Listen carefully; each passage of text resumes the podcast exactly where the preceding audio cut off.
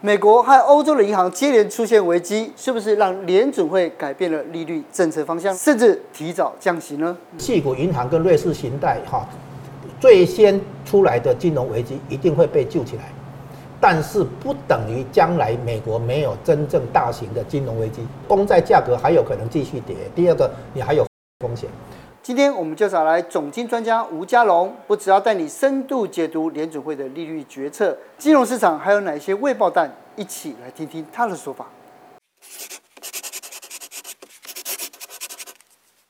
在二零二三年啊，在年初，这现在呢最重要的国际金融事件有两个，就包括了这个矽谷银行跟瑞信。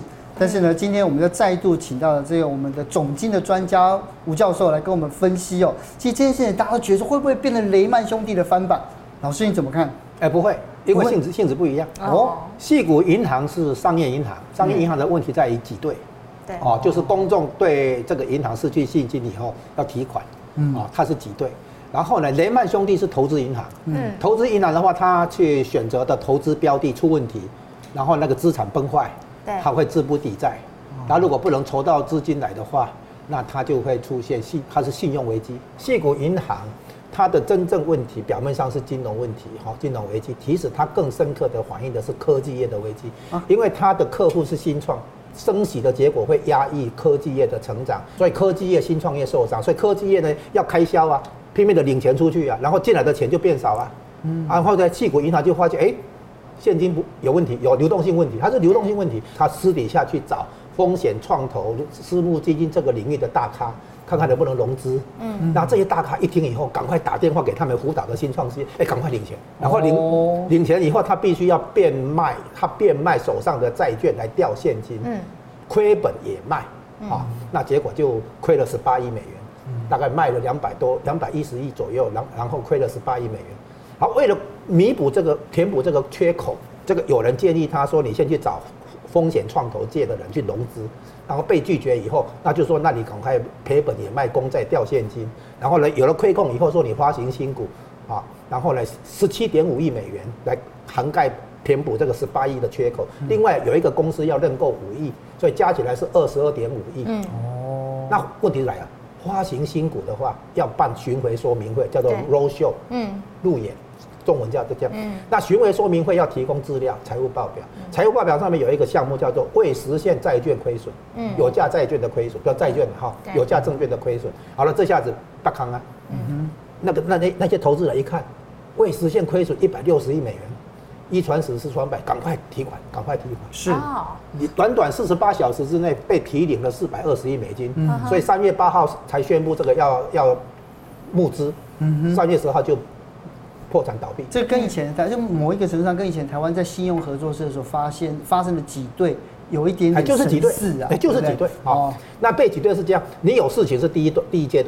第二个阶段是你危机处理，他危机处理不对。嗯，刚刚讲他危机处理整个整个这个倒过来。嗯，他不该这么做的，他偏偏这么做，因为有人给他这样的指导。哎，哦，这背后是有常进人的感觉。这个听教授你这么说，你会觉得他们暴雷的时间点很诡异，似乎他背后其实就酝酿一个什么？对，我们现在把这个事情先把它讲讲完哈，就是这这个人啊辅导他以后，然后最后他还补了一枪，他说因为这个事情牵动的大型银行不是戏骨哦。大型银行，花旗银行、摩根大通、美国银行三大，再加上第四大富国银行，这些大型银行股的股价是不是下跌？嗯，然后他还出来说，这些银行股提供了危机入市的机会。嗯哼，哦，这个人编剧加导演哦，叫做高盛。哦，然后这个呃，《华尔街日报》有有把他这个做内幕报道，所以高现在问题来了，高盛为什么那个辅导这个引导这个事件？然后第二个时间点，你提到的问题。原原来是这样，他的时间点是三月八号到十号。哈，鲍尔主席联准会主席鲍尔去国会提出半年度货币政策报告，每半年要提一次货币政策报告。他先去参议院，再来去众议院，他才去众议院作作证完说明完之后，一离开，马上爆发这个矽谷银行事件。嗯，如果矽谷银行事件发生在鲍尔去国会作证之前的话，那他的证词要修改嘛，会调整嘛？嗯。他没有，他等你讲完之后，哎，他出来。那鲍尔的主要的一个论点就是跟华尔街唱反调。嗯，他他表示美国对抗通膨的决心很坚定啊。那那个数据现在不不是很好，因为数据表现出服务通膨，就是物价指数里面有三块，我们讲过，有原物料、有租金，然后有那个服服务，服务通膨占一半以上，那服务通膨完全没有降温的迹象，嗯，所以他这个口气来表示说他，诶升息有正当性，诶继续会升，对，所以当当时他大家影响，这样看起来要升两码，嗯，然后呢，矽谷事件出来，嗯，然后最后升一码。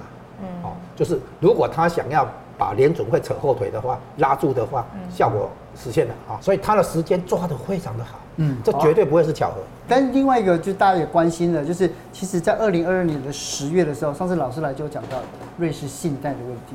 那老师你怎么看呢？瑞士信贷就是投资银行了，它就跟雷曼比较同一个级别了。哦，但它当当它它不是美国银行，它是欧洲那边。那欧洲那边的话，后面还有德意志银行，也是问题很多。所以瑞士信贷相当于是欧洲这边的第第一个出事的银行，大也算是大型银行，这所以欧洲这边一定会救，第一个出事的银行会被救，到最后没有救啊，是后面的，所以呢，美国的话贝尔斯登先被救，然后呢，他用摩根大通，哎，美国政府拨了三百亿给摩根大通去吃下贝尔斯登，那今天这个模式就复制到瑞士央行。啊，然后呢，那个让瑞银来吃下瑞士信贷，嗯，啊，完全是历史重演啊。那这个会被处理掉，然后呢，第一波出事的银行还不至于构成后面的危机。但是当时也出一个事情，跟这一次的处理又有关系。当时美国国会跳起来说：“你怎么可以拿纳税人的钱去救助私人金融机构？”对，啊，然后呢，于是财政部跟联总会说：“好，下不为例。”啊，下就是雷曼兄弟，啊，所以雷曼兄弟就没有救。当时。伯兰克联准会主席说：“哈，估计的结果要两千亿美元，太太大了，不是三百亿。结果后来出事情以后，国会吓坏了，嗯，赶快推空白支票给财政部，说你自己写看要多少。然后第一张第一张支票七千亿，第一张哦，后面还有。所以大家现在明白，雷曼兄弟给的教训就是说，再大的银行还是要救。对，你不救了，too big to fall。哎，你不救了，结果后面还是一样要要花钱，不如早一点救啊。所以呢，对欧洲出事一定会救。”嗯，啊，所以呢，瑞士信贷虽然是雷曼这个级别的啊，但是因为会被救啊，然后呢，所以呢，它还不至于扩散骨牌效应等等，还不至于。是，嗯。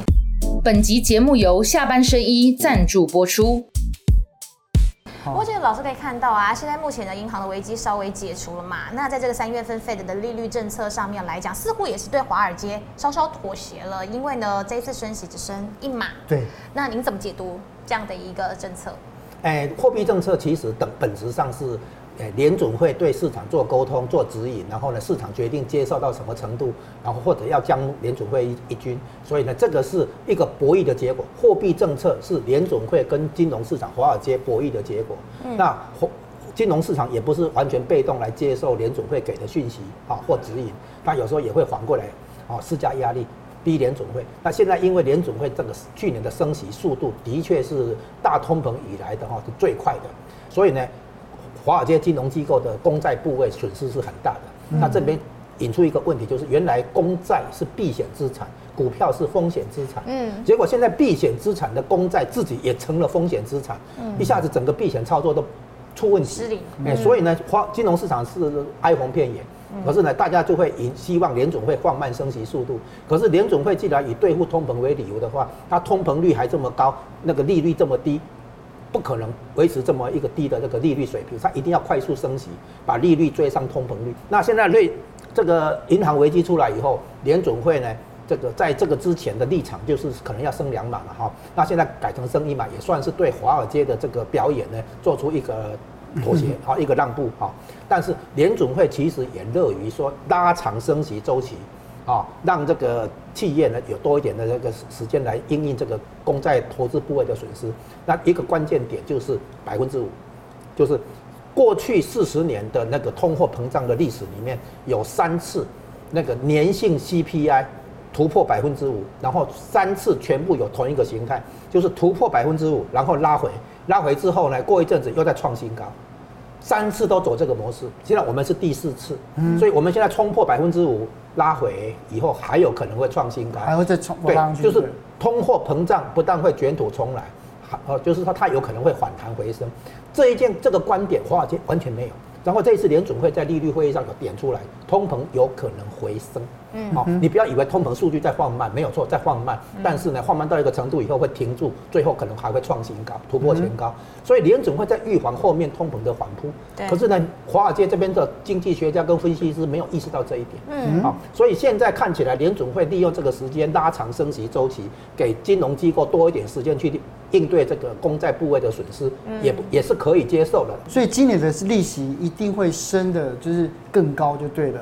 不像说，应该媒体就很乐观的说啊，今年可能只会升一码而已，对。所以老师的看法是觉得说，一定这个利率会持续的在往上。对，照理说这一次好不容易三个月以后提供利率指引，联总会诶，如果要表现强硬立场的话，应该开始跟金融市场华尔街打打招呼，就是提高年底的利率。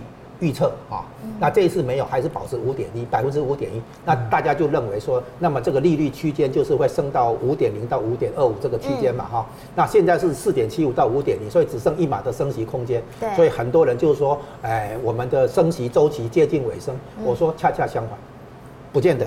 为什么？因为联总会第一个，联总会去年的操作就是不断的去调高利率的指引。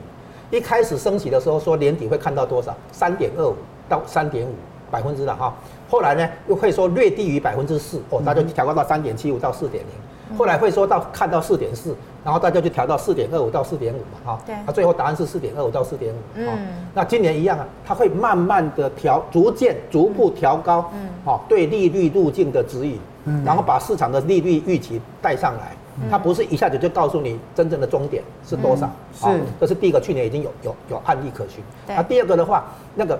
刚刚讲过了百分之五之后会出现那个第二波的那个通货膨胀的冲高，嗯，所以他对五 percent 的话，利率升到五 percent 会特别的小心，所以联总会会在这个时候稍微放慢一点点，本来说要升两码，但是升一码，就是他他讲拉长升息周期，给金融市场、金融机构更多的适应的时间去应对处理它的那个公债部位的损失，对，好，这样的话也 OK，也也可以接受。啊，所以你诶、欸，他再补充一点，就是因为有银行危机，银行危机联准会特别解释，产生的是收缩性的效果。对，那联总会升息也是要收缩，所以呢，联总会发现用银行危机来创创造收缩的效果，使得我升息可能不用升那么多。所以银行危机可以替代升息来产生收缩的效果，嗯，所以它这样才降低它升息的速度。就是我希望升息一百分，结果有人已经替我升了五十分，我只要再升五十呃收收五十分就好，它是这个意思。银行危机产生收缩效果，然后联总会的利息就不用升那么多，一样可以有那么多的收缩效果，是这个原因。其实老师，因为之前我们大家可能都会认为说，今年可能已经是缓升，然后已经进入尾声，之后可能就要逐渐开始降息了。但以听你的说法来讲，离降息还很远。鲍尔主席已经不止一次的说今年不会降息，然后可是联储哎，华尔街金融机构这边还在讲要降息，因为他们必须找接盘侠来接公债倒出来的货。哦，他们要到货，需要有人来接，一直告诉大家去买那个公债。所以，所以现在所有的银行都在卖公债。啊，对啊，银行在卖公债。对对对对对，大家在卖公债啊，就是要找接盘侠，他们要到货啊，那很可能就是认赔杀出掉现金啊，停损等等，他要有有有人接，所以就告诉大家，殖利率很高啊，你们赶快来接。言之成理了，但是呢，公债还没有尘埃落定哦，你你想想看，现在公债的殖利率，比如说十年期的话，哦，在百分之四边缘嘛，哈。然后呢，如果将来继续升息的话，因为，诶，升息的终点是联准会目前在深思熟虑的，在考虑的。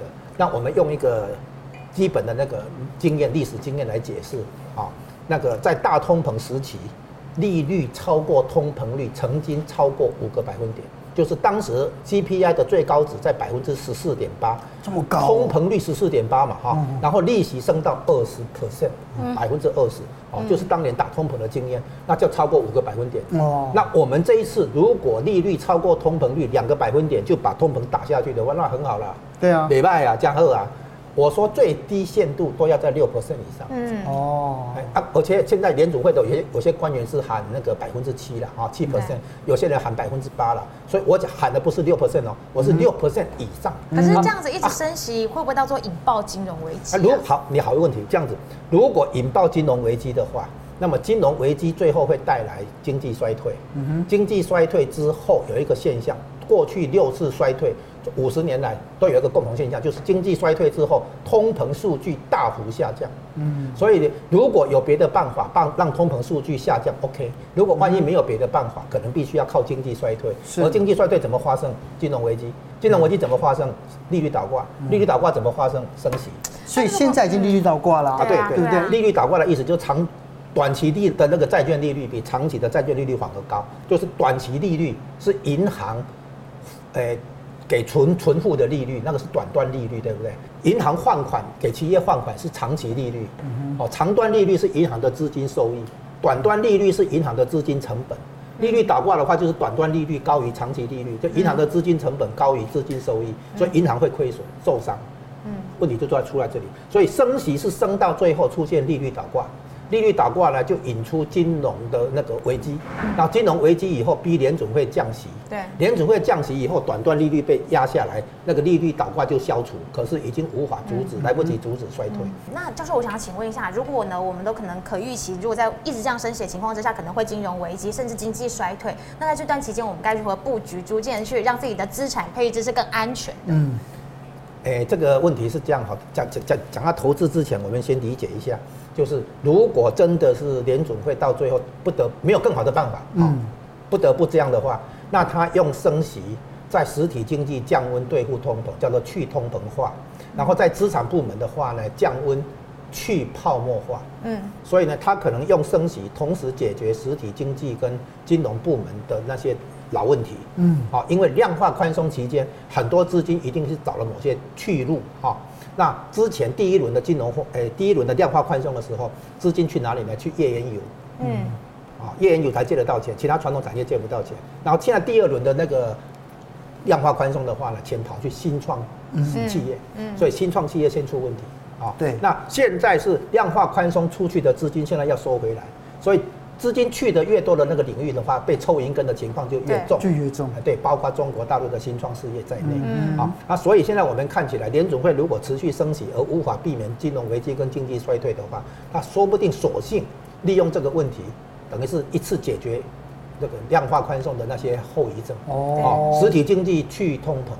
资产金融部门啊，去泡沫，对，嗯，所以他也他也不排除，为什么？因为这个事情早点处理早点好，嗯，就好像你身体有什么状况，早点解决早点好。虽然切掉什么东西，好像少了那个什么，对，功能有差，但是这个解决这个，对，这个叫短痛跟长痛的选择啦。嗯，你选择短痛避免长痛了，你如果不选择短痛的话，哈，你你觉得短短痛太痛苦，那你就长痛了。嗯，所以是短痛长痛的选择。对啊，那所以呢，现在回到你的问题，就是说，我们作为投资人要有心理准备，就是。这一次，矽谷银行跟瑞士信贷哈，最先出来的金融危机一定会被救起来，但是不等于将来美国没有真正大型的金融危机。对，那是因为由别的银行出事来引爆，不是由矽股。嗯，好，所以矽谷银行啊，的本身可以被被处理掉，啊，包括被诟病掉或怎么样，但是它的环背后的另外一个问题就是升息造成的利率倒挂，啊，造成的银行受伤，这个事情大型银行也一样是。一样有，所以所以按照那个老师的看法，就是说只要在这一两年之内有第二间那个大型的银行出事情，终于撑不住，对，就是金融危机引爆点，对对对。